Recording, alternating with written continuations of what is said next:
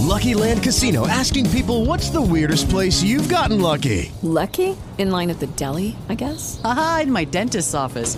More than once, actually. Do I have to say? Yes, you do. In the car before my kids' PTA meeting. Really? Yes. Excuse me, what's the weirdest place you've gotten lucky? I never win and tell. Well, there you have it. You can get lucky anywhere playing at LuckyLandSlots.com. Play for free right now. Are you feeling lucky? No purchase necessary. Void where prohibited by law. 18 plus. Terms and conditions apply. See website for details.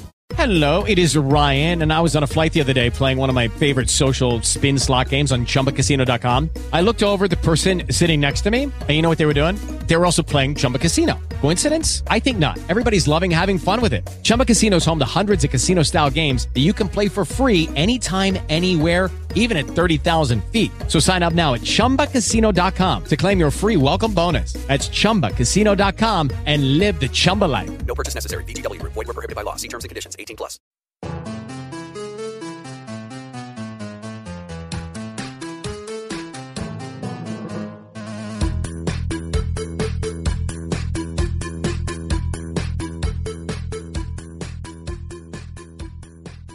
Muy bienvenido, gente people, a Invita a la Barraca. Eh, no, no somos el señor Roca y, y Boxman, precisamente.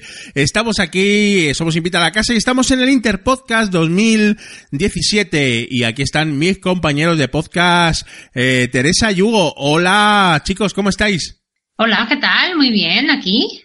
Hola, ¿qué tal? Pues aquí estamos, que vamos a hablar de cosas diferentes, ¿no? Hoy, hoy es un programa muy especial de Invita a la Casa porque lo hemos, lo hemos denominado Invita a la Barraca.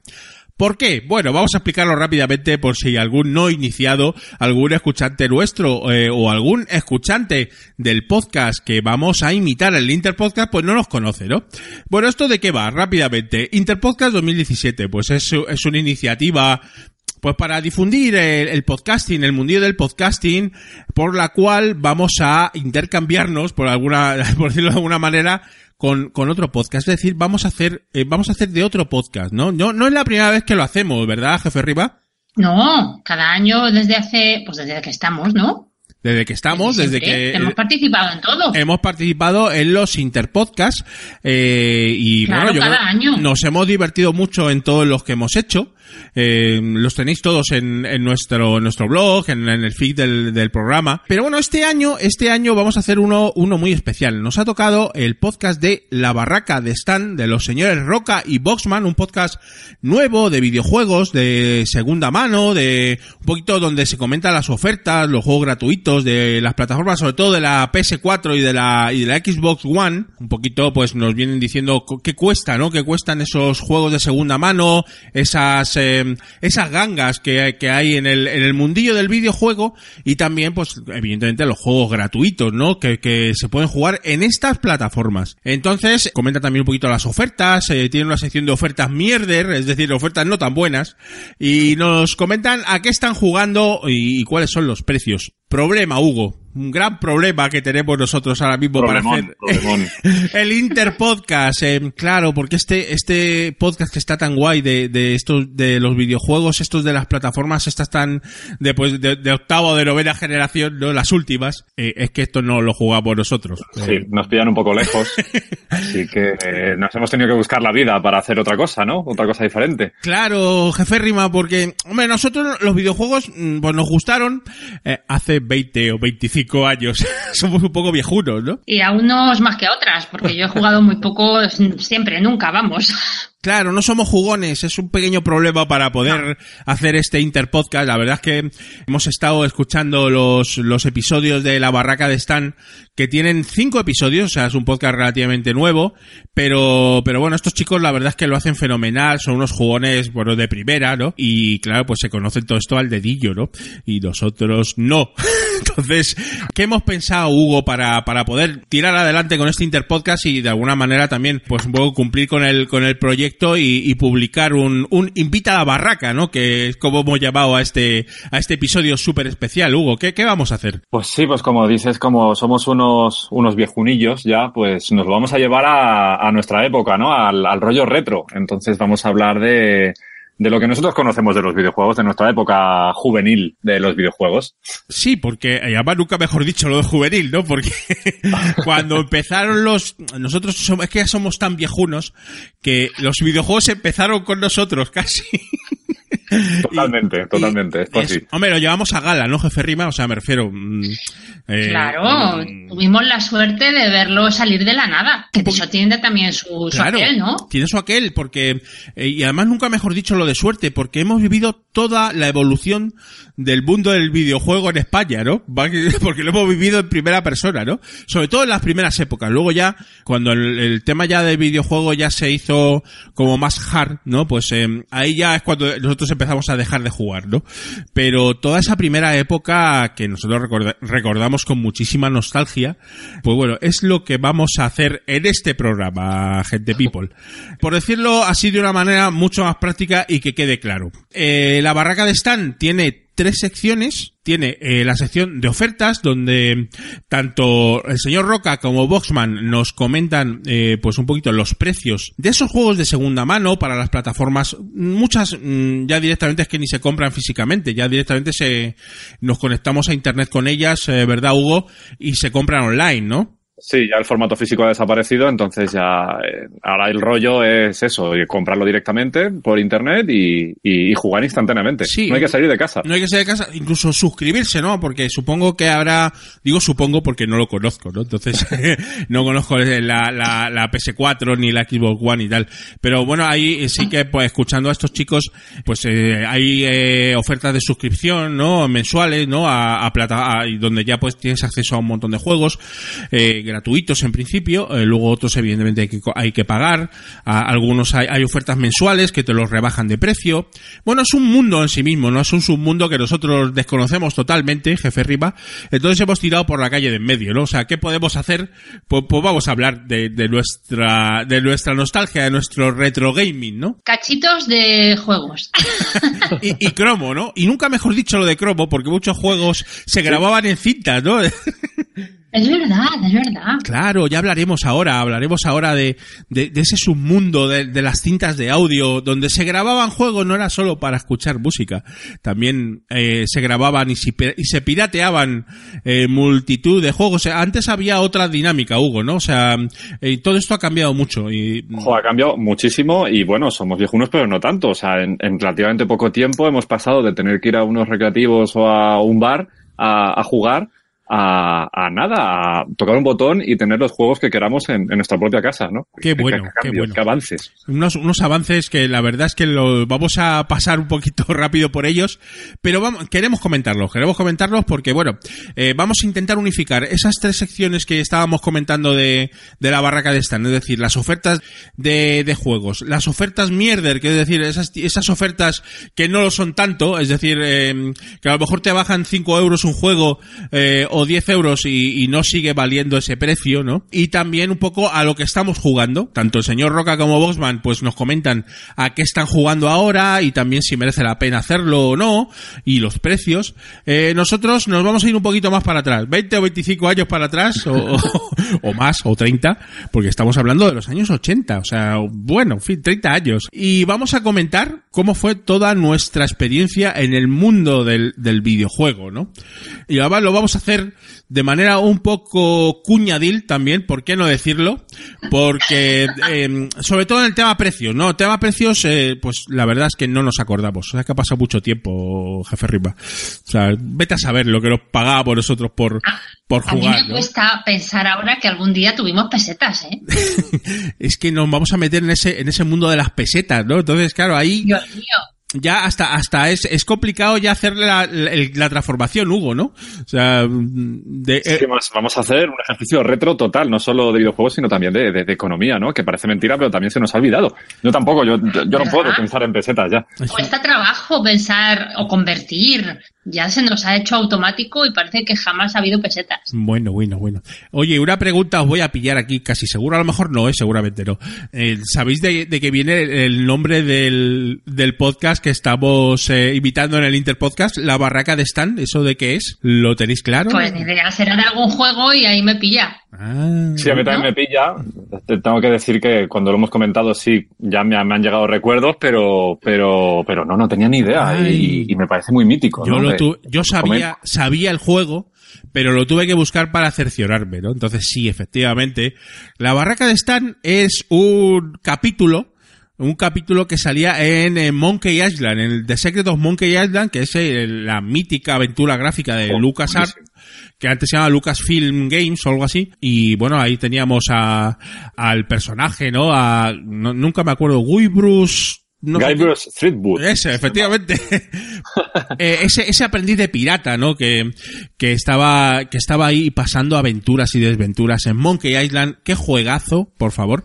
Entonces, de, de, de Stan, de Stan, eh, la- era un poquito, pues, eh, un almacén de, de compras variopintas, ¿no? De, de todo tipo de, de compras que pasaba el señor Guy, Guy Bruce, eh, para comprar sus cositas para seguir la aventura, ¿no?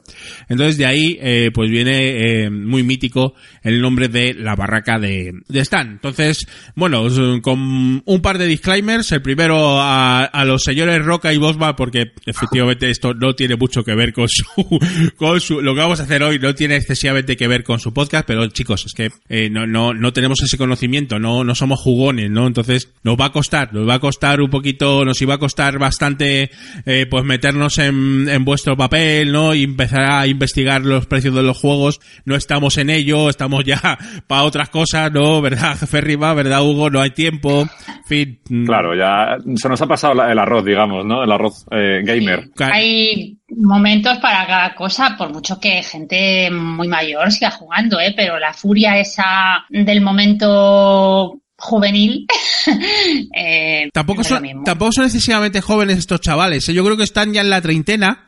Eh, me suena. Pero da igual. Pero- hay, gente, hay gente que en su momento jugó mucho Claro. y arrastra. O sea, esa, esa faceta friki la llevas contigo. Pero si en su día fuimos más o menos reguleros, pues nos descolgamos al final. Nunca hemos sido excesivamente jugones y eso, No. se, eso se nota, ¿no? Entonces se nota, por ejemplo, que ninguno de los tres tenemos consolas de última generación, ¿no? O sea, yo no tengo ni Claro. PS4, ni que- Xbox One, ni, ni la Nintendo Switch esta que ha salido hace poco, eh, y tú tampoco, ¿no, Hugo? No, yo no, yo reconozco que le he pegado muy fuerte a esto de los juegos, pero no, con el tiempo ya he bajado bastante mis prioridades eh, virtuales, ¿no? Bueno, aunque, bueno. aunque sí que lo echo de menos, ¿eh? Sí que yo cuando, cuando dices Play- PlayStation 4, eh, me dan ganas de comprarme de todo, reconozco, pero para tenerla y no jugar tampoco, tampoco. Claro, es que el- aquí el problema es la falta de tiempo. Ya a mí también me gustaría, a veces lo pienso y digo, oye, ¿por qué no ahorro un poquito y me compro un... Y luego lo pienso más y digo, es que no, la- no voy a poder jugar. Entonces, porque claro, es que la, la- la vida pues no- no- nos deja muy poquito el tiempo libre. Entonces, ahí, pero bueno, en fin. eh, Nos hemos vuelto prácticos, ¿no? Ya, ya pensamos en, en, en futuro, si, si nos merece la pena hacer las cosas. No, claro, evidentemente. somos, ¿eh? Eh, al final, pues acabamos Somos jugando... mayores. claro, Somos adultos, Somos- responsables. Somos, somos muy viejunos y al final, pues lo, lo máximo que hacemos es jugar a un casual de móvil cinco minutos tipo apalabrado, jefe rima o, o Candy Crush, ¿no? Entonces, y ahí, y ahí se acaba la, la vida, ¿no? La vida, la vida de, de jugones, ¿no? Pero bueno, en fin. Vamos a volver al pasado cuando éramos locos e inconscientes jugoncillos. Ahí estamos, vamos a recordarlo. ¿Cómo nos gusta esto de, de la nostalgia? Ah, eh, Nos gusta más recordar que al haber jugado. pero, pero Sí, nos gusta subirnos allá al DeLorean y volver a, Sí. a nuestras épocas. Sin ningún Bonitas. tipo de duda. Madre. Antes de empezar, eh, reconocimiento y abrazo a los organizadores del Interpodcast 2017, señor Josh Green de la plataforma Punto Primario, el doctor Genoma de la podcastfera.net y EOB de Porqué Podcast. Eh, bueno, un abrazo para ellos y por supuesto muchas gracias por organizar este Interpodcast 2017 eh, para la difusión del podcasting. ¡Empezamos!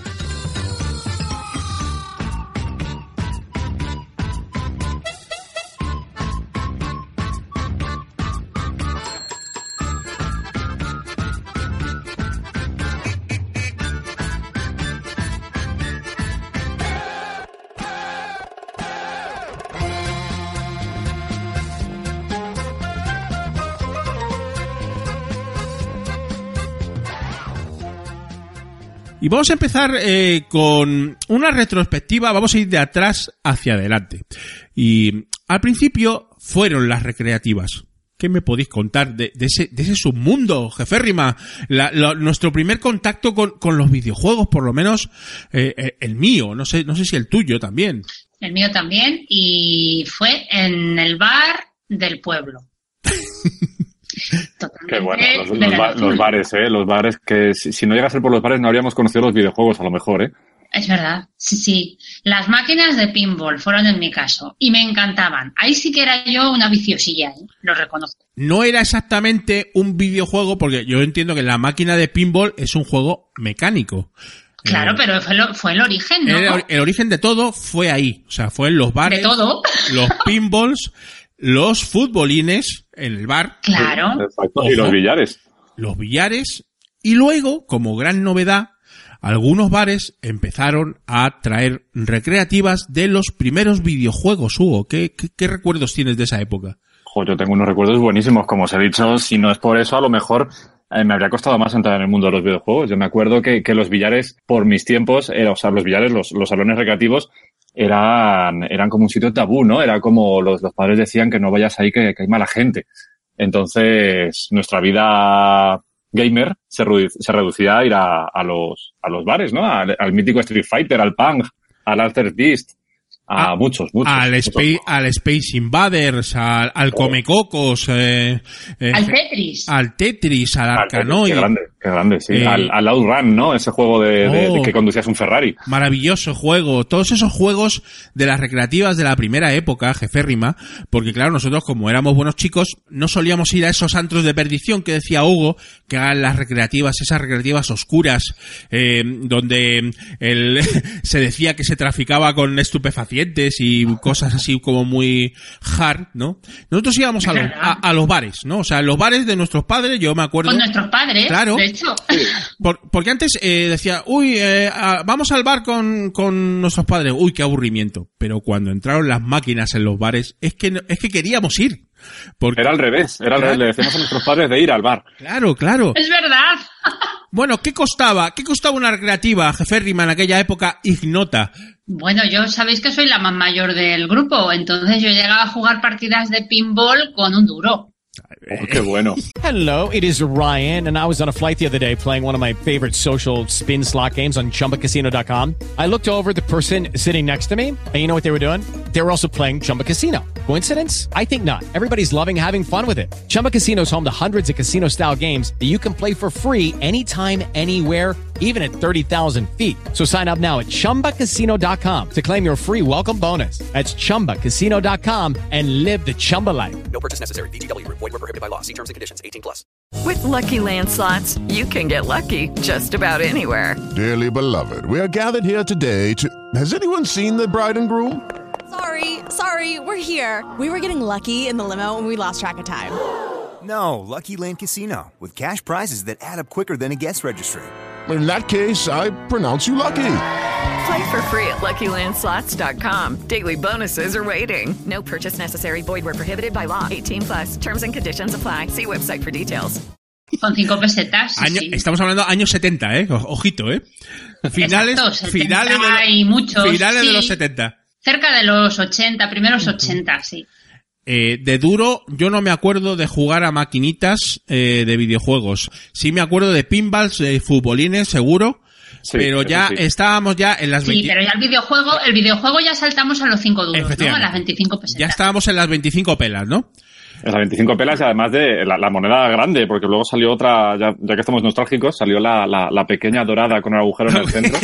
pero la que molaba era la, la, la grande, ¿no? La gorda. cinco duros que era cinco duros de verdad. La gorda, sí, la, la grande, la, la incluso la, la plateadita, ¿no? O sea, porque esa- esos cinco duros, eh, pues eran, eran plateados, ¿no? Creo recordar, ¿no? Tampoco lo tengo Sí, yo sí, muy claro, eran, pero... eran, eran.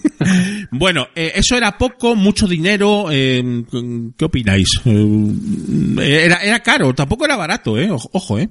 Era carísimo, era un Sí, montón. yo la verdad es que no, eh, con esas edades no, no comprendía lo que era todavía caro o barato, pero sí que veía por la cara de mis padres cuando les pedía cinco duros para, para Street Fighter, por ejemplo, sí que me ponían cara de, de, niño te estás pasando ya.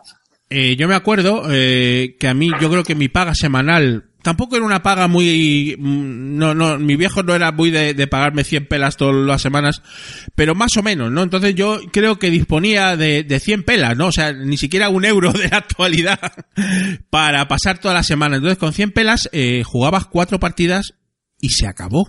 Y, cua- Y ya. claro. y ya, pero es que cuatro partidas de un videojuego que no controlabas eran dos minutos de jugar.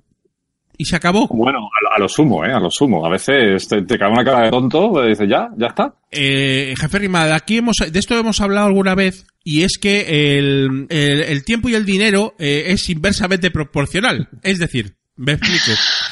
Eh, ya, ya sabes por dónde voy, ¿no? O sea, Sí. cuanto más eh, vas echando y más destreza tienes en la recreativa, pues más tiempo duras y con menos dinero pasas más tiempo y te diviertes más. Pero claro, Claro. hasta llegar a ese nivel, la de, la de 25 pelas que hay que meter en esa máquina. La de tiempo y dinero que hay que invertir. Sí, sí. Y escucha, y si te tocaba adelante, eh, mientras tú esperabas para jugar, un experto de estos que hacían partida y partida y eso no se acababa nunca, y tú ya te tenías que ir y no habías podido ni jugar nada. Pues imagínate el cabreo, ¿no? O sea, mm, Era horrible. horrible. O peor, o peor, que te tocase des- después, que te estuviese observando lo mal que lo hacías tú. Ah, sí. Porque eres muy bueno. Y, te ponías más nervioso y, ri- fallabas más. y riéndose detrás de ti por lo, mal, lo malo que eras, ¿no? O sea, mm, o sea es que la, que- qué dura era la, la niñez, ¿no? Luego, una reflexión que me viene ahora, eh, ahora está muy de moda eh, los youtubers que juegan, ¿no? O sea, el- y, y- y la gente que los ve. Es que en, en nuestra época también había eso. Es decir, yo, como no tenía dinero eh, y quería estar Miraba. ahí en las recreativas, miraba. Pero es que muchísima gente miraba miraba cómo jugabas tú o cómo jugaba otros o los buenos. Para también para aprender, ¿no? O sea, para decir, oh, mira, esto cómo se hace así, esto tal y esto pascual. O sea, que mm, al final está todo conectado, Hugo. O sea, Sí, es todo lo mismo, nada más que las tecnologías han cambiado los hábitos, pero, pero ya, ya existía, ¿no? Yo me acuerdo que, que iba para ver cómo se pasaban los videojuegos y decir, mira, he visto el final de este juego, que yo no puedo llegar nunca. otro mundo totalmente diferente. Total. Luego estaban, estaban estas máquinas que valían 25 pelas y luego estaban las premium, jefe rima, que valían 100. O sea, una partida Y esas son las que estaban en, en los recreativos de Tugurio. sí y... O también había en el no, bar. en el bar normalmente yo no recuerdo, ah, quizás en alguno hubiera, pero yo no recuerdo eh, recreativas caras en los bares. Ahí ya habría que ir a los recreativos propiamente dicho. Entonces había dos Sí, o, o especializados también, porque el mueble era muy grande y no, no, no cabía en el No bar. cabía. Había dos tipos, creo recordar, ¿eh? Estaba el tugurio de barrio y luego estaba el recreativo premium total, que en Madrid, por ejemplo, eh, estaba en, en los centros comerciales y en especial en el de la vaguada, eh, Hugo. Sí, era un sitio donde, donde peregr- peregrinar, porque yo no me acuerdo en mi infancia de haber ido a otro sitio nada más que a la vaguada, porque decían que estaba el, el maquinón, ¿no? Que, que Claro. ocupaba como, como, como media sala. ¿Tú has ido específicamente a la vaguada a jugar, jefe Rima, o no? ¿O tu, o tu friquet no llegaba a tanto? Yo me estoy enterando ahora que había en eso. Se llamaban... Imagínate, eh, ¿cómo cero, se- Park, nada. Park, ¿no? O se llamaba... eh, New, New Park, New de Park. hecho sigue existi- existiendo. New Park, efectivamente. Allí íbamos. Entonces ese era como otro mundo, ¿no? Otro mundo porque era como un recreativo super premium donde estaban las máquinas de 100 e incluso había una de 200 pelas que era un avión que te montabas en una especie de cabina y que se movía la cabina. Mm, Ya eso ya pasó. Ya, Barney se llamaba. Ah, fíjate, ya te, conoces hasta el nombre. Eso ya era un poquito más premium, era un poco más, no eran tan en, a finales de los 70, ya era un poco más hacia los 80 largos. Sí. Eh, pero claro, eso ya era otro nivel, ¿no? Entonces ya ahí, mm, ahí te dejaban la pasta, pero en la experiencia va- valía la pena, ¿no, Hugo? Sí, pero volvemos a lo mismo. Era, era más duro todavía porque, porque por 200 pesetas a lo mejor estabas jugando un minuto. Sí. Pues claro, te, te mataban enseguida. No había forma de entrenar nada más que gastar, gastándote 200 pesetas. Era muy difícil, ¿no? Porque además ahí, eh, claro, estaba muy bien, pero como duraba tan poquito, pues te quedabas con muchas ganas de más, ¿no? Sí. Eh, eh, había las de 100 pelas, yo me acuerdo que eran así como, había una de coches, otra de motos, que te subías a la moto, eh, tal Sí. cual, una de disparos, ahí con, con metralletas, así como muy, eh, como muy guerrillero y tal, no me acuerdo, no me acuerdo ahora el nombre, y estaba muy bien, ¿no? Pero bueno, hecha, hecha la ley, hecha la trampa. Correcto. ¿Qué pasaba? Pues que había que buscarse la vida a veces para jugar mm, por menos dinero o incluso gratis, ¿no? Entonces, había, había posibilidades, claro, era un poco al margen de la ley, evidentemente, pero bueno, eran otros tiempos, ¿no? Entonces, eh, digamos que había pequeños truquitos eh, por los cuales podía jugar en las recreativas eh, por la cara hasta que se daba cuenta el dueño de la recreativa y o bien te pegaba un bandoble, llamaba a tus padres o bien directamente te denunciaba a la Guardia Civil. No, no se ha dado el caso, por lo menos en el mío, ¿no? Pero bueno, sí que es cierto que alguna vez eh, tuvimos alguna dificultad, ¿no? ¿Por qué? ¿Pero qué hacíamos? O sea, ¿Cómo se podía piratear las recreativas, Hugo? Te- Sí, era, era nuestra forma de hackear de la época, ¿no? Ahora es todo digital, pero antes era mecánico. Sí. Entonces había, había sus truquitos, o por lo menos sus leyendas urbanas, ¿no? Yo conozco una que era un clásico, que era la de, como antes se fumaba en todos lados y se fumaba mucho, eh, la de extraer la, la piedra del mechero, que creaba una chispa, eh, esa chispa conducirla por, con un cable, eh, y meterla por la ranura de las, de, la, de las Oh. monedas, ¿no? Entonces, pues así decían las malas lenguas. Yo he visto, he probado y la verdad es que yo no tuve suerte, pero también yo era muy torpe de joven y ahora. Y, y comprobaban que, que, que esa chispa simulaba la entrada de la, de la moneda y te daba créditos para la, para la máquina. Maravilloso. Yo, ese- Ah. Esa es una leyenda urbana eh, que probablemente sea cierta a lo mejor en alguna ocasión, pero ¿quién no ha probado eso en su vida eh, de niño, no? Tú, jefe Rima, Yo me estáis descubriendo un universo nuevo. Yo era muy legal. tú metías la monedita y ya, ¿no? Hombre, Jugabas ya. y, se acabó, ¿no? Y se Claro, acabó a la claro. casa. Es que eh, yo, por ejemplo, con mis amigos que éramos muy viciosos de los de los videojuegos de, de las eh, recreativas y ah, bueno, había tres modos, ¿no? Aparte del que ha dicho Hugo, que estaba muy claro que era la leyenda urbana eh, pues más famosa, ¿no? Y que todo el mundo hemos probado, yo con nulos resultados, por supuesto, estaba el truco, que era un truquito de empotrar moneditas de, de un duro en vez de 25 pelas por el cajetín de la devolución de monedas, eh, siempre y cuando el cajetín no tuviera portezuela de metal, eh, no sé si los que, a lo mejor, eh, si está escuchando este un, un millennial no tiene ni puta idea de lo que le estoy diciendo, pero eh, si sois un poquito más viejunos y ya tenéis el 4 o el 5 en el marcador, sabéis que las recreativas pues tenían para devolver dinero, porque si tú metías 100 pelas y elegías una partida te devolvían 75, ¿vale? Entonces, esa devolución existía, o sea, existía un mecanismo por el cual te devolvían pasta. Entonces, eh, eh, por donde salen las monedas, había una portezuela. Pero por donde salen las monedas, si tú metías un duro y no había portezuela, te daba eh, partida gratis. Es decir, jugabas cinco partidas eh, por el precio de una. Y eso, eso yo lo he probado y funcionaba. O sea, funcionaba porque yo lo he hecho. O sea, me refiero. Y claro, entonces eso eh, había. mm, Yo he jugado muchas partidas así. Hasta que se daba cuenta el, el dueño de del bar, porque normalmente son en recreativos, no se podía hacer, en, porque lógicamente esto ya sabían latín.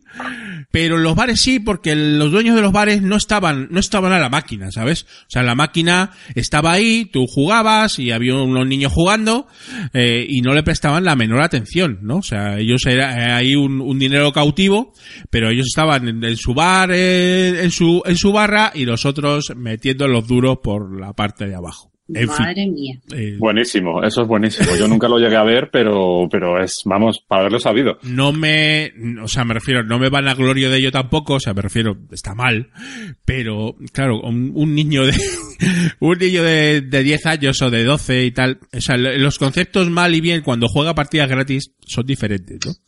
Digamos, Y cuando está con sus amigos. claro, porque es que esa es otra, ¿no? Entonces, eh, Claro, el efecto manada. el funciona. efecto manada funciona y si lo ves hacer a tu amigo, pues al día siguiente pues- Claro. pues, lo tienes que hacer tú, ¿no? O sea, eso era un poquito así, ¿no? Luego otra, otra muy buena, esa ya no la, ya no la he hecho yo, pero lo he visto hacer, es eh, eh, duplicar la llave de la máquina. Entonces, le mangaban la llave al tío del bar, de la máquina, probablemente eh, algún familiar del propio señor del bar, ¿no? Esto estamos hablando del pueblo, en Soria y por ahí, donde estaba todo mucho más relajado, ¿no? Entonces eh, le hacían un duplicado de la llave y ya tenían la llave, con lo cual en un descuido abrían lo que viene siendo la máquina y le daba, empezaban a darle al botón 20 veces, solo tenía 20 partidas gratis. Eh, qué, qué, qué, qué bonito, ¿no, Hugo? Qué, qué, qué, qué educativo, ¿no? También. Eso, eso además era de nivel de Ocean's Eleven, ¿eh? O sea, eso había que montar una trama ahí para, para conseguir la copia de la llave. Yo eso, eso lo he visto hacer una vez solo, pero bueno, eh, funcionaba porque, porque era así, ¿no? Porque claro, abrías la, abrías la máquina directamente. Sí, sí. Y, te dabas partidas gratis. Claro, ahí el castigo si te pillaban era, era, Era una gordo. buena colleja. Era gordo. Eh, hombre, tampoco creo que te denunciara la Guardia Civil, pero bueno, las collejas y, y a lo mejor un castigo ejemplar de tu, de tu padre te, te caía, ¿no? Porque claro, evidentemente, ¿no? Estabas eh, de alguna manera hostilando dinero al, al señor del bar, ¿no? Que, que lo ganaba con todo su esfuerzo, ¿no? En fin, cositas que se hacían de jóvenes.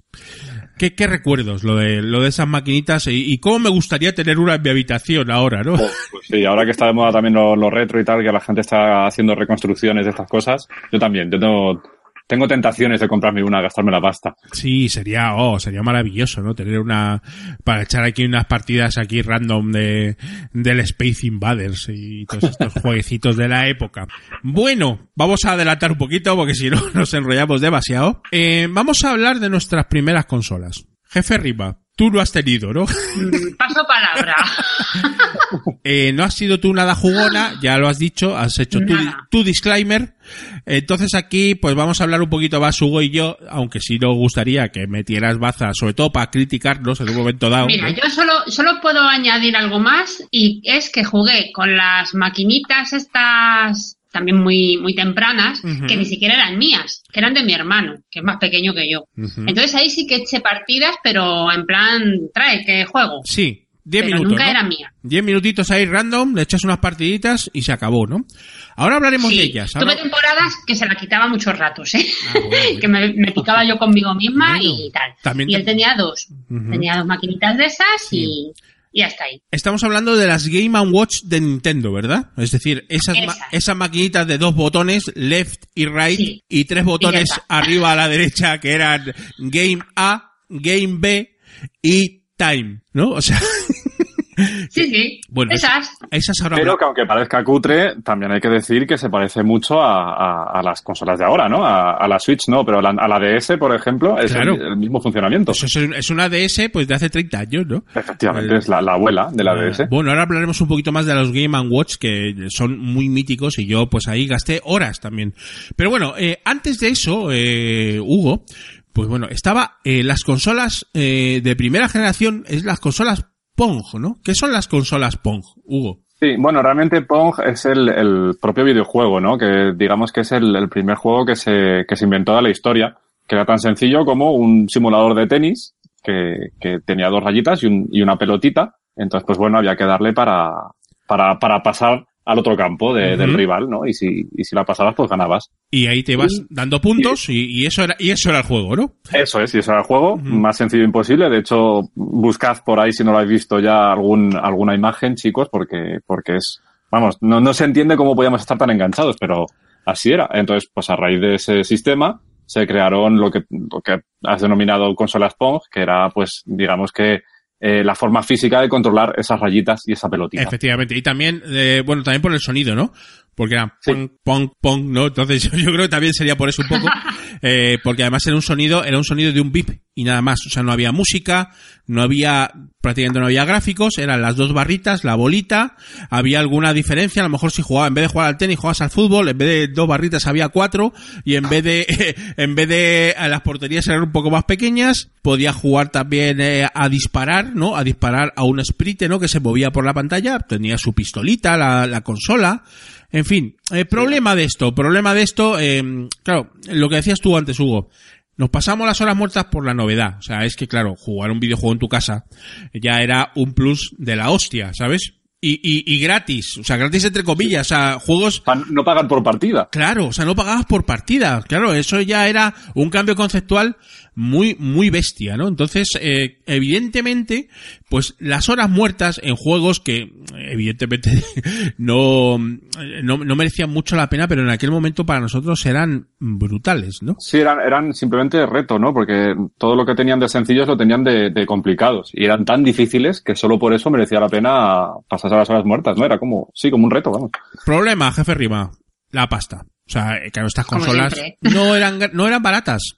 Entonces, solo caían en dos ocasiones muy Dale más potencia a tu primavera con The Home Depot. Obtén una potencia similar a la de la gasolina para podar, recortar y soplar con el sistema OnePlus de 18 voltios de Ryobi desde solo 89 dólares. Potencia para podar un tercio de un acre con una carga. Potencia para recortar el césped que dura hasta dos horas. Y fuerza de soplado de 110 millas por hora. Todo con una batería intercambiable. Llévate el sistema inalámbrico OnePlus de 18 voltios de Ryobi. Solo en The Home Depot. Haces más. Logras más. especiales, ¿no? Que podían ser cumpleaños o eh, que los Reyes Magos hicieran un, esfuer- Navidad. un esfuerzo y te la trajeran, ¿no?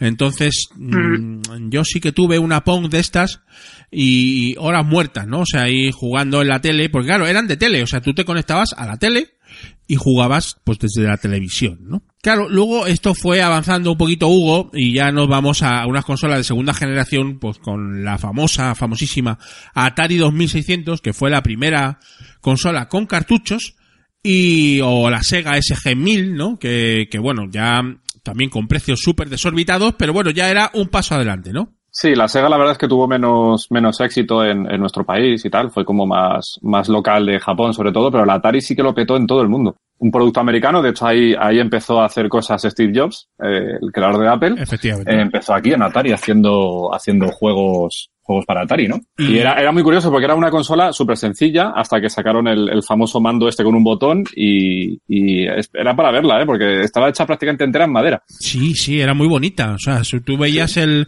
Y el joystick también, porque el joystick era una novedad. Sí que es cierto que en las Pong eh, había joystick también que salían con el cable, pero aquí en la Atari ya estaba el joystick mucho más trabajado, ya era una cosa ya importante, ¿no? Y yo esta no tuve ninguna, pero sí, de la primera generación se puede considerar lo que decía antes la jefe Rima, las Game Watch de Nintendo, que iba por su, iba por, empezaba, empezaba también, se metía en este proceloso mundo de los videojuegos, con estas maquinitas así, pues muy, pues muy portátiles, ¿no? Eran las primeras un poquito, los primeros juegos portátiles, los videojuegos mm, portátiles que eran una pasada, y, y, y que iban con pilas de botón, ¿no? Pilas que se gastaban muy rápido, Exacto. además, jefe Rima. Es verdad. Era, Sí, sí, las pilas de botón yo creo que las conocí ahí antes que en los relojes. Y no eran baratas tampoco, eh, ojo. O sea, No, no, no, no, no eran nada baratas, no había chinos en aquel entonces. no había chinos y Había que ir a, había que ir a, a una joyería y cosas así. Efectivamente. Para que te metieran esas pilas. qué contrasentido, ¿no? Ir con una Game Watch a una joyería, decir, en, eh, póngame una pila, ¿no? Para esta, para este juego, sí, ¿no? sí. Yo tengo grandes recuerdos de la Game Watch.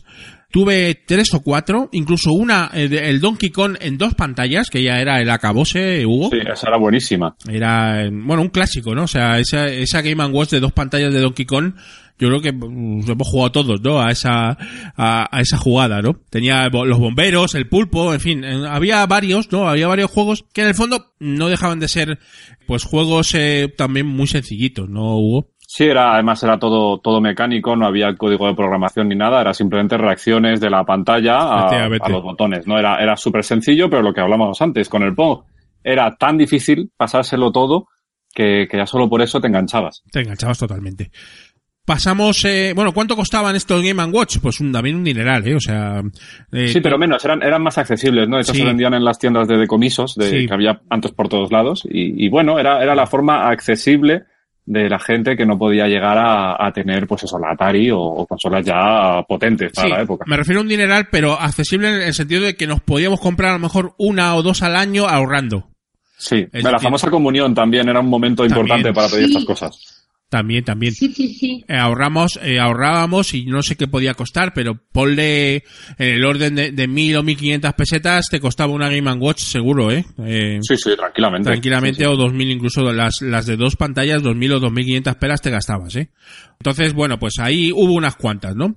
Que ahora, por cierto, las que están bien cuidadas eh, son objeto de coleccionista y vale un dineral, ¿eh? Total, jefe Rima, si tienes por ahí alguna, igual, igual salimos de pobres. Lo ¿eh? vivo, lo vivo hasta te hace No, porque negocio. eran, ah, porque eran de mi hermano, las tiene él.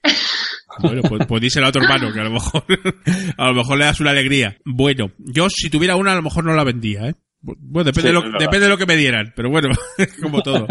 Bueno, pasamos un poquito de pantalla, eh, nunca mejor dicho, y nos vamos a los ordenadores de 8 bits. Es decir, nuestros primeros ordenadores. La época dorada de los videojuegos, por lo Oh, menos en España. Maravilloso. Eh, jefe Rima, tú esto también te la saltas, ¿no?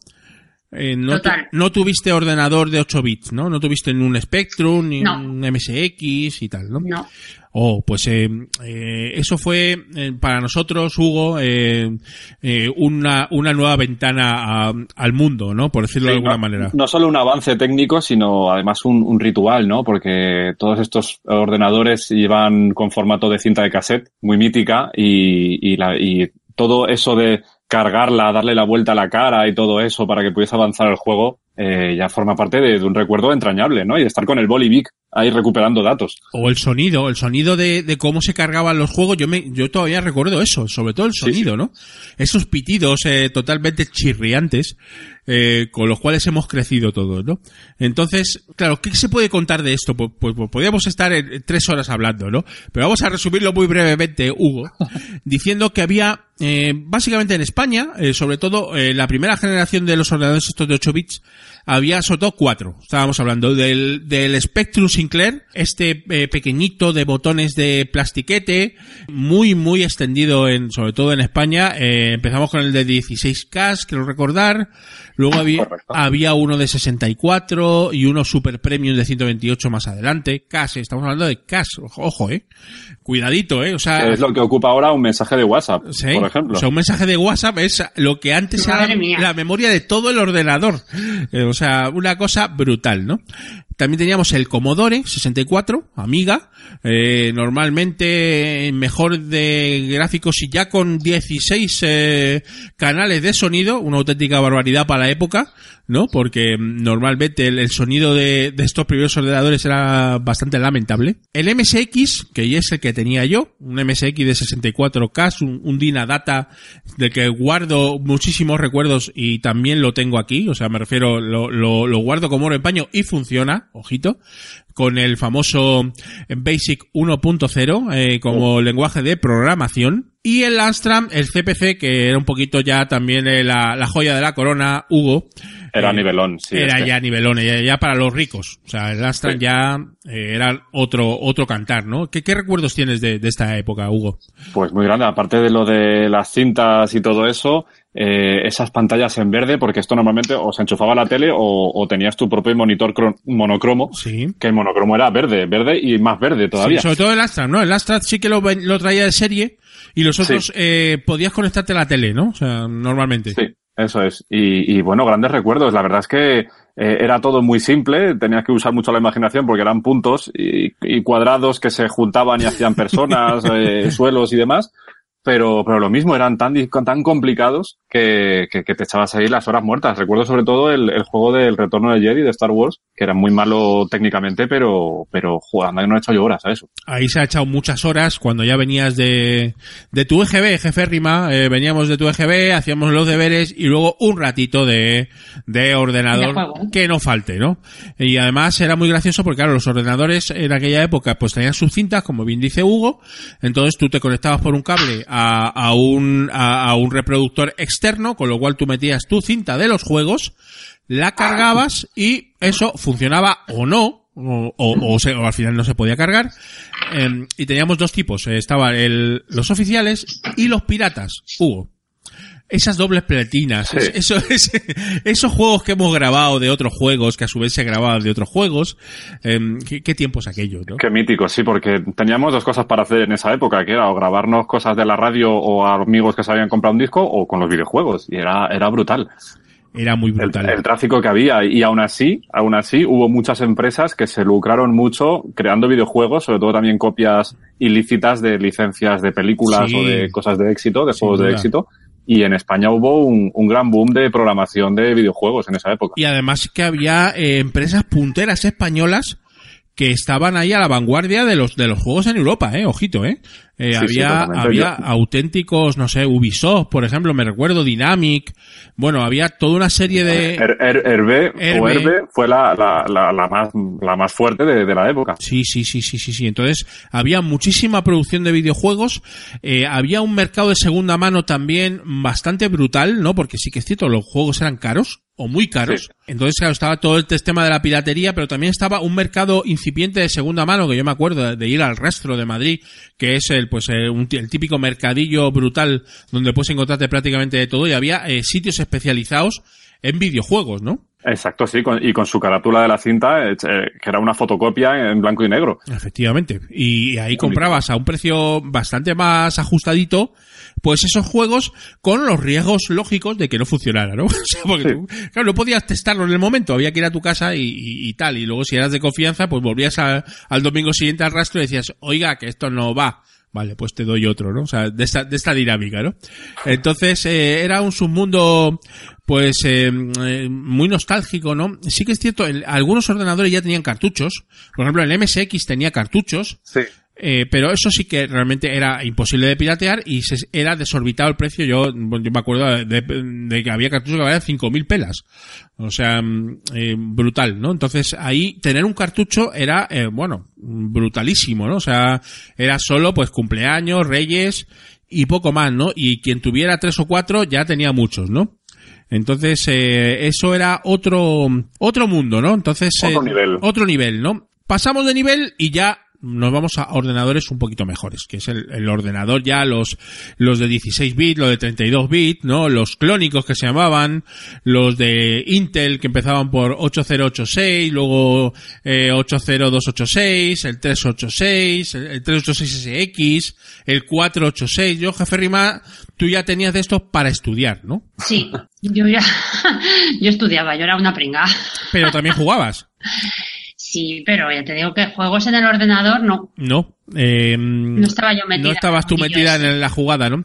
Hugo, no sé tú, pero yo le decía a mi padre que necesitaba un ordenador para estudiar. Y sí que, y sí que mm, lo utilizábamos, ¿no? Para hacer nuestros trabajitos, ¿no? Y luego imprimirlos. Que ellos en, el- en ese WordPress 5.1. Perfecto, Sí, sí, pero bueno, eh, eran, era todavía una época en la que estaba el ordenador en pañales, que si no eres- sabías programación no tenías forma de usarlo, ¿no? Claro. Que no tenía, algunos no tenían ni ratón, yo mi, mi primer ordenador no tenía ratón, y era, la verdad es que te lo comprabas con toda la ilusión del mundo para estudiar, trabajar o hacer tus cosas, y sobre todo para jugar, ¿no? Porque era para lo único que servían.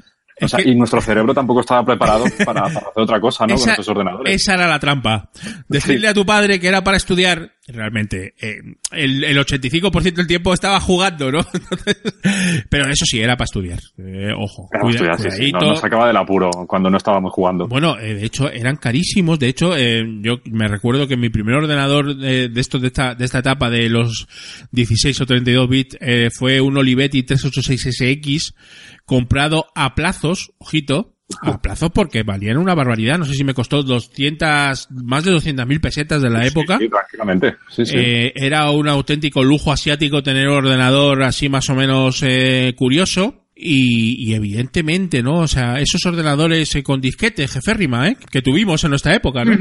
Sí. Disquetes de tres y medio, ¿no? O sea, De tres y medio y los de cinco y cuarto, que yo, yo también los viví, que eso era, era, era como un folio, ¿no? Eran muy graciosos. ¿te acuerdas de esos disquetes de cinco y un cuarto, Teresa? Sí, sí, me acuerdo. Eran, eran mucho más Yo los grandes. llegué a tener, los llegué a tener en mis primeros trabajos, esos disquetes grandes, Y en los ordenadores del trabajo. Eh, fíjate, claro, y ahí cabía, pues imagínate, si en uno de tres y medio creo que eran 720K, pues en uno de cinco y cuarto debía andar por 300K, una cosa así, ¿no, Hugo? O sea, Por ahí, por ahí andaba, sí, era, era, vamos, comparado con lo que hacemos ahora, era, era de coña. Claro. Había más seguridad también, los juegos eran más difíciles de piratear, pero se pirateaban, ¿cómo no? Y se grababan ya disquetes, ¿no? O sea, ya estábamos en la jugada de grabar los disquetes y tal. Los disquetes no eran baratos, eh, para nada. O sea, un disquete, una caja de 10 disquetes, pues, pues no sé qué podría costar. Pero probablemente costaría en el orden, pues a lo mejor de 10 euros de la época, más de mil, 1500 pelas, ¿eh? Sí, puede ser. Eh, en ese orden, ¿no? O sea, y, y claro, mm, ocupaban lo que ocupaban. Entonces un juego normal, un juego normal podía ocupar Hombre, el juego más facilito, un disquete, ¿no? Un disquete ya jugabas. Pero había juegos ya que empezaban a ser, a tener unos gráficos potentes y había que gastarse pues 5, 10 o incluso yo he llegado a jugar a juegos de 20 disquetes eh, que eran, eran ya, claro, había que gastarse un dineral. Truquito, hacerle un agujero. Tú esto, jefe arriba, no, no lo has hecho nunca, ¿no? No. Pero yo sí. Entonces, ¿qué hacíamos? Había una leyenda urbana que era, eh, si tú haces un agujero a un disquete de 720K, se convertía automáticamente por obra de magia, o sea, magia total, en uno de 1,44 megas. Y dices, ¿por qué? No lo sé, pero funcionaba. Con lo cual, eh, ahí estábamos las horas muertas haciendo agujeros con máquinas taladradoras. Incluso íbamos al taller de mi padre a hacerlo con una matrizadora de estas de que tiene la, la máquina de agujerear en vertical y tú le vas dando una palanquita y vas subiendo y bajando. Y ahí estamos con todos los disquetes de nuestros amigos haciendo agujeros eh, a mansalva. ¿Tú, Hugo, esto lo hiciste alguna vez? No, yo la verdad es que esto, cu- cuando lo hemos comentado antes fuera de micro, me ha dejado sorprendido porque si lo llego a saber en la época, habría funcionado la vida mucho mejor. Esta- estas cosas, ¿no? Que, que se hacían, ¿no? Y, y no sé, y no, nunca, nunca supe por qué, ¿no? O sea, nunca supe por qué. eh, en este momento decíamos, bueno, pues venga, vamos a, vamos a, a, a la jugada y vamos a, a doblar la, la capacidad de los disquetes. ¿no? Claro, porque además antes no había ni foros, ni, ni nada, ni Wikipedias, ni nada que nos dijese cómo, cómo hacer esto, ¿no? Esto eran rumores que te llegaba de un primo o de algo. Y decías, pues venga, voy a, hoy que tengo un rato, voy a agujerear disquetes. hasta Si, que si pillabas a alguien que sabía hacerlo, pero y, y si no, pues pasaba toda tu juventud sin tener ni puñetera idea de este asunto, ¿no?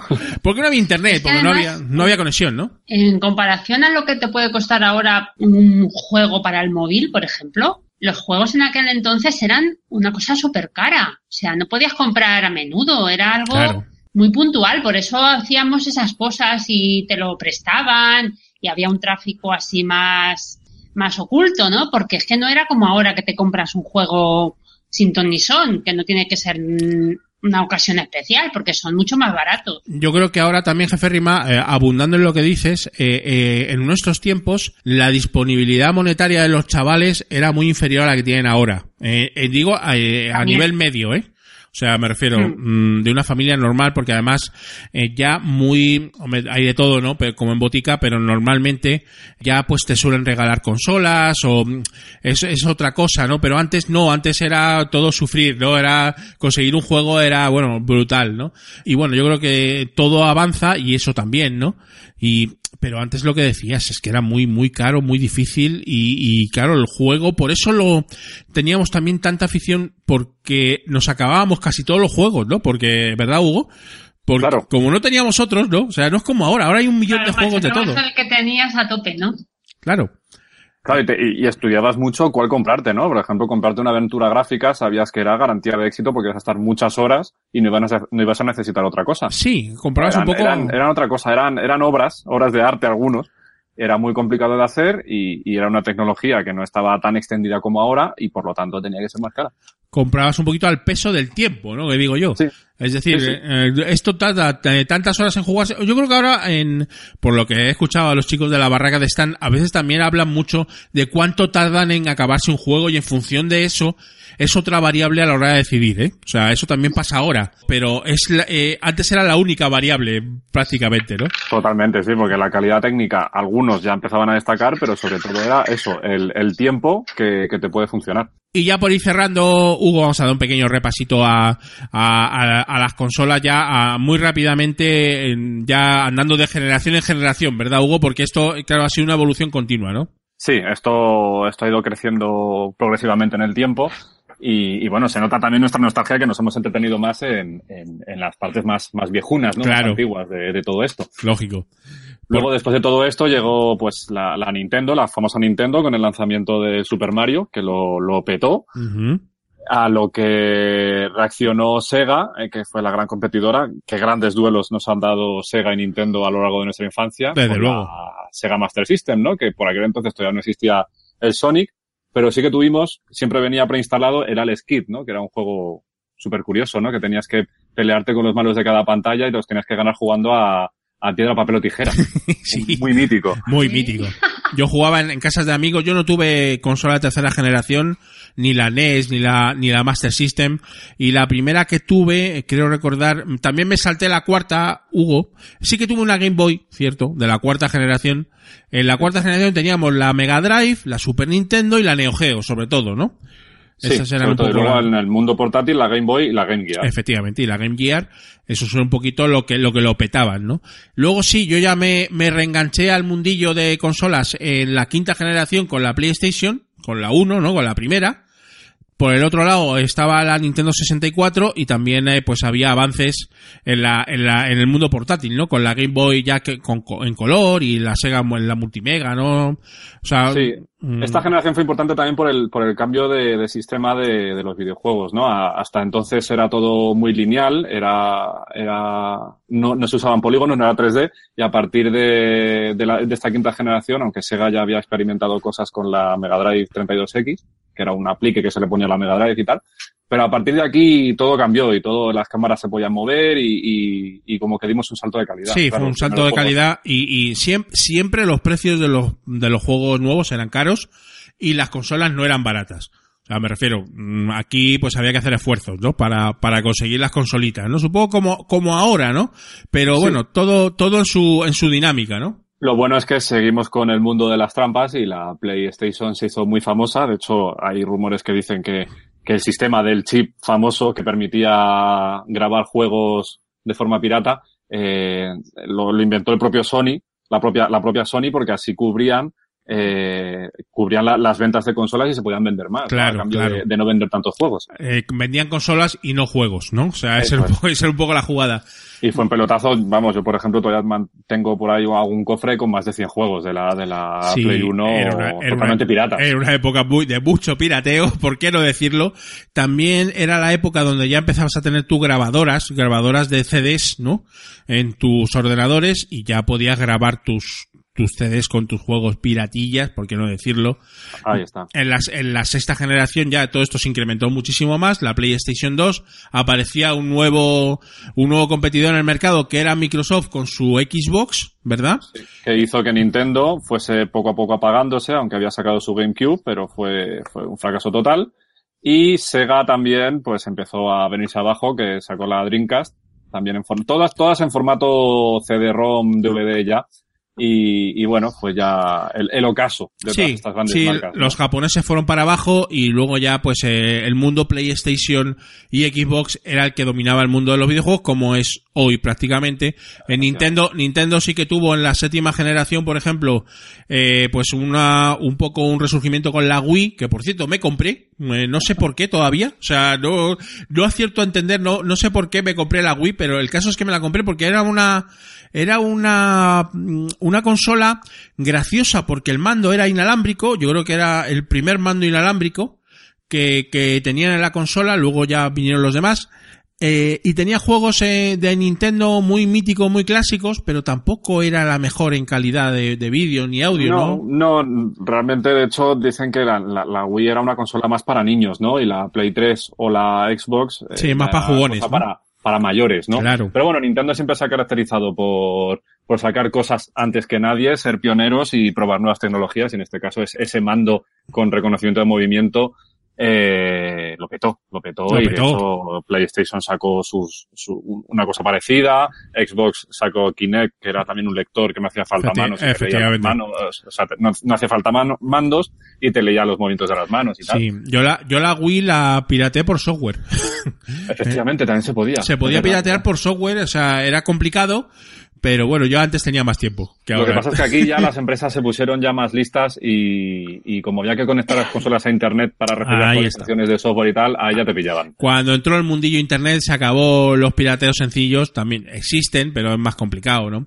Y ya ahora, pues la última generación, ya lo que tenemos ahora, la PlayStation 4, la Xbox One y tal, pues ya está muy enfocado al mercado internet, ¿no? Entonces, eh, es, va todo casi eh, online, se pueden comprar los juegos online, se puede jugar en, eh, con otra gente por internet, ya es como otro mundo, ¿no? De hecho, es raro comprarte un juego y que no pida una suscripción obligatoria para jugar online. ¿sabes? Claro.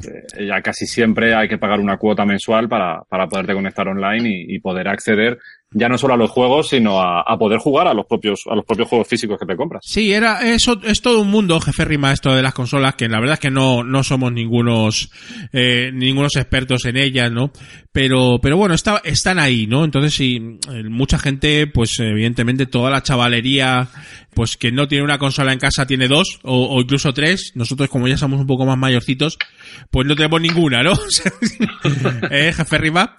Nada, nada. Nada, cero patatero. Pero, eh, siempre nos quedan los juegos casual, jefe Riva. Sí, tenemos nuestras rachas de apalabrados, de triviados. De Candy Crush, de algún jueguecito. Candy Crush. Yo que nunca me lo he bajado, fíjate. ¿No? Esos Eh, juegos así de, El- de el- matar o de, Yo es lo de único que- ganar puntos. Es lo único que juego, ¿eh? O sea, me refiero, yo si tengo que jugar algo, juego un casual en el móvil. Porque yo ya no estoy para pa según qué cosas, ¿no? También valen su dinerín, algún- casi todos son gratis, eh, ¿verdad, Hugo? Pero luego, eh, para avanzar hay que pagar, ¿no? Mm, Sí, o para avanzar o para tener más posibilidades. Ahora el Candy Crush, por ejemplo, es que está tan de moda. El problema es que, que se te acaban las vidas, ¿no? Y tienes que pagar por esas vidas. Al final volvemos otra vez a la época de las recreativas. Sí, al final es eso, o sea, a- a- al final todo, hombre, es un, es un mercado, es un negocio, es un, es un sector, tiene que vivir, ¿no? O sea, me refiero, es lógico, ¿no? Es lógico, pero, pero bueno, la verdad es que, mm, eh, y además eh, hay mucha gente que se gasta mucho dinero en estos juegos casual, cosa que es bastante eh, sorprendente, ¿no? Pero yo conozco, conozco casos de que se gastan di- dineros importantes en ir avanzando porque se vician también en los juegos estos casual, ¿no? Que tú dices, pues no, esto, ah, cinco minutos y, y fuera, ¿no? Pues hay gente que se pasa horas jugando, ¿no?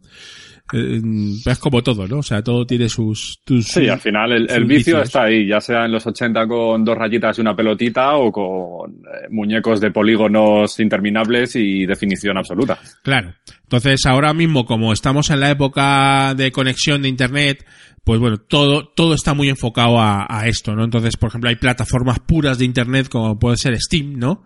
Donde es posible, pues, comprarte tus juegos online, jugar online, un poco ahí hay verdaderas ofertones, ¿no? O sea, de mogollón de juegos muy baratos, incluso gratuitos, muchos de ellos también, ¿no? Eh, en fin, el, el mercado se mueve y nosotros lo vemos pasar desde la ventana, porque no somos grandes jugones, ¿no? Pero, pero sí que estamos interesados un poquito en el, en el mundillo tecnológico en general, ¿no? Entonces vemos un poquito la evolución de, de los videojuegos y vemos un poquito cómo, cómo han pasado estos 30 años que hemos comentado en este, en este programa especial de Invita a la Barraca. Y que bueno, pues eh, podemos hacer otro en cualquier momento, jefe Rima, porque a nosotros nos gusta más una nostalgia que otra cosa, ¿eh? Somos, vamos, súper nostálgicos. Nos gusta mucho echar la vista atrás. Sí, sí, sí. A, a lo mejor es porque a- a- ahora en el, en el momento actual, como ya no, no estamos muy puestos en el, en el asunto, ¿no? Pero eso, eso es como todo, Hugo. Cualquier día cambia, eh, entra una nueva tecnología de cualquier cosa, eh, que puede estar relacionado con videojuegos, pero ya, quizás a lo mejor ya con realidad 3D, eh, perdón, realidad virtual, ¿no? Eh, Sí. y, no, y nos volvemos a meter en el, en el asunto, ¿eh? Eso nunca se sabe, ¿no? Hombre, ya ves, ya tenen- teniendo el gen jugón ya de nuestra época, ahí el vicio está y en cualquier momento lo recuperamos. Yo creo que ese es un poco el futuro, jefe Rima, ¿no? Incluso en algún invita a la casa ya lo hemos llegado a comentar, tema de las gafas 3D, los juegos ya de inmersión, ¿no? Eh, Hay ahí un mundo, ¿no? Podría ser, sí. Podría ser el problema. Pero Nosotros probamos, nosotros somos muy de probarlo todo. Eh, que nos toquen la tecla adecuada y nos envician otra vez con lo que sea. Imagínate que, imagínate que nos ponemos las gafitas y empezamos a grabar podcast ahí en un, en un eh, entorno virtual total, ¿no? Eso sería, Ay, ay. eso sería gracioso, ¿no?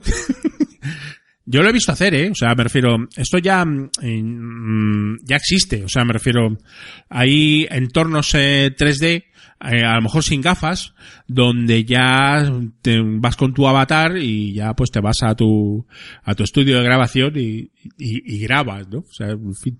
Pero bueno, yo creo que la, el, el futuro no sabemos cómo va a ser de los videojuegos. Supongo que, que hay verdaderas maravillas esperándonos, Hugo, y las probaremos.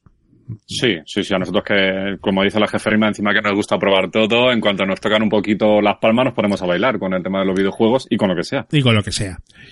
Bueno, gente people, pues hasta aquí ha llegado el especial Invita a la Barraca. Eh, queremos, eh, antes de despedirnos, pues agradecer, eh, por supuesto, a la gente del Interpodcast que ha organizado est- esta iniciativa de difusión del podcasting que tanto nos gusta.